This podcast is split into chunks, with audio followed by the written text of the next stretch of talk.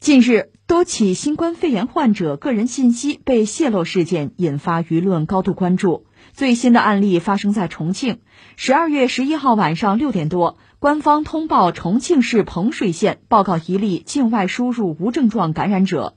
然而，早在通报前数小时，这位患者及其家人的电话、身份证号等个人信息就已经在互联网上广泛传播。患者本人及父亲随后发声称，电话已被打爆，有人甚至直接开骂。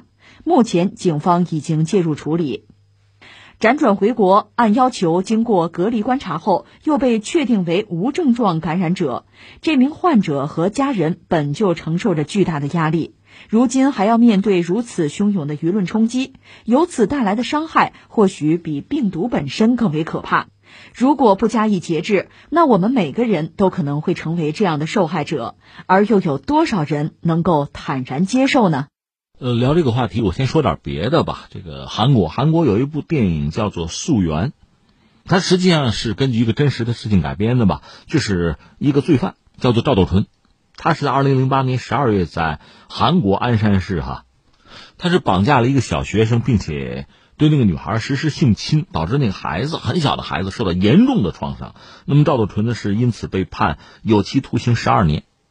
关键是他在这个月十二号刑满出狱，当然他还是被这个禁止夜间外出啊啊，过度饮酒七年，而且警方在他们家周围就住处周围安大量摄像头等等吧。但是他出来之后依然是遭到公众的一个抗议啊，可能上百人堵在他的这个居所门口，那围观。啊，扔鸡蛋都有，这是一件事儿啊。另一件事儿是什么呢？国务院征求意见，就是这个疫情应对结束六十天内要删除个人信息，这个时长是不是合适？再征求意见。我先把这两件事放在这儿，然后再说我们现在要谈的这个话题。这个话题很沉重啊，就是有些新冠的患者吧，遭到网络暴力，而且不止一起。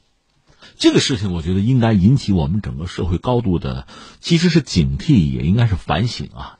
你看，呃，第一，刚才我把韩国那个罪犯叫赵斗淳，把他的事儿放在这儿，我想说什么呢？他等于说是性侵了一个幼女啊，你可以说人面兽心啊，禽兽不如啊，你可以骂他啊。呃，至于说，就法院判他十二年，你说是判多了还是判少了？他出狱之后。按说已经为自己的这个罪行啊恶行付出代价了，是吧？但是公众不放过他，不饶恕他，这个做法合不合适？这个我们有兴趣都可以去探讨。但是我说从性质上讲，他确实很恶劣，很多公众不能接受这个人就现在出狱，甚至很多家里有女孩的这个家长吧、家庭吧，担心他对自己的孩子有侵害，这都很正常。这是他这个犯罪的性质所决定的啊。注意，我特别强调，这是犯罪性质是犯罪。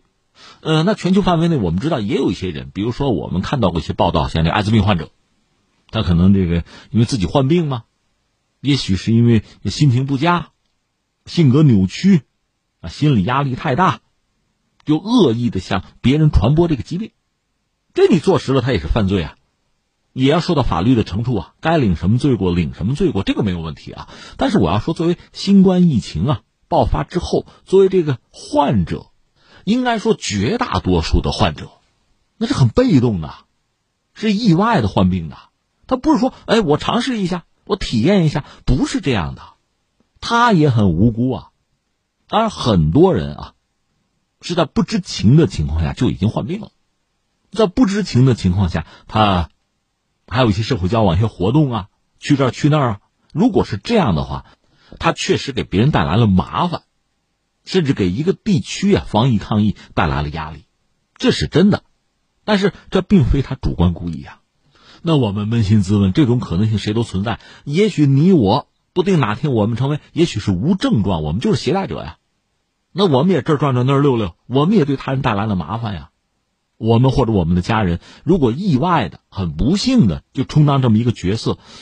那我们如果说到网络暴力的话，你觉得冤不冤、合不合适、应不应该？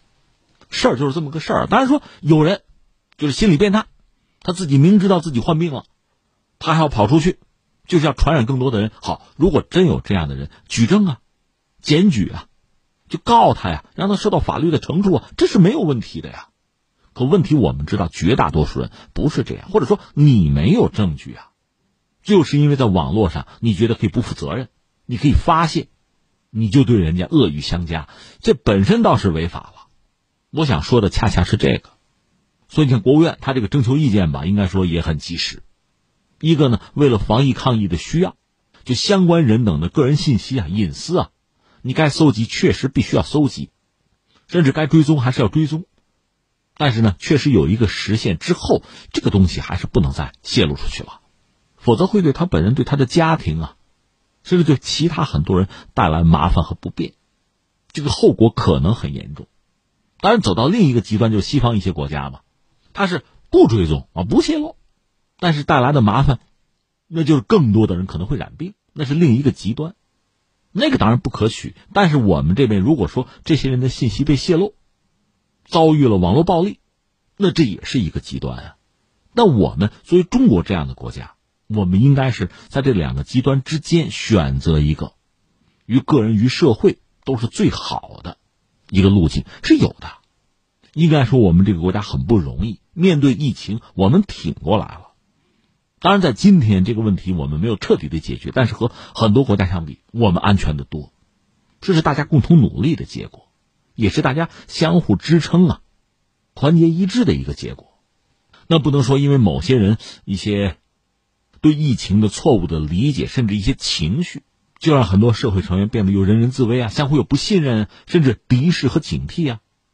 我们的敌人是疫情，是病毒啊，不是人呐。更况且这样的病毒，这样的疾病，你知道你肯定得不了吗？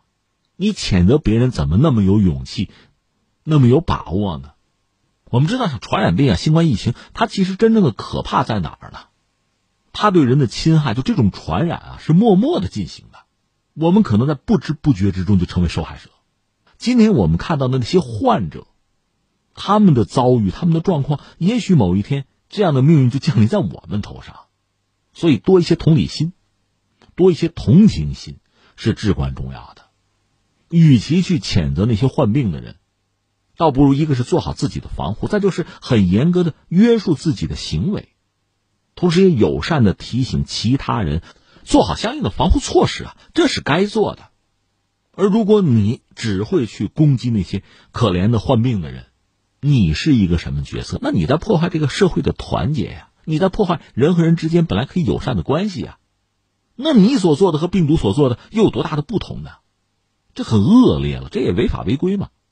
当然，另外有一个问题，我看很多媒体也谈到了，就是相关人等患者的信息怎么泄露的？这责任在谁？总是可以找到的吧？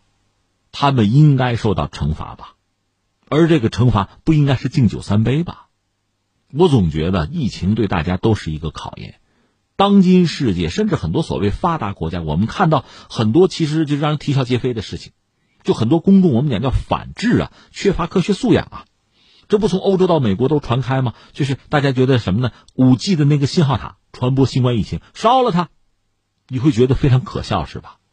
我们是觉得我们做的还不错是吧？那好，请坚持，我们不要犯同样的反制啊、反科学呀，破坏社会团结，不要做这样的事情。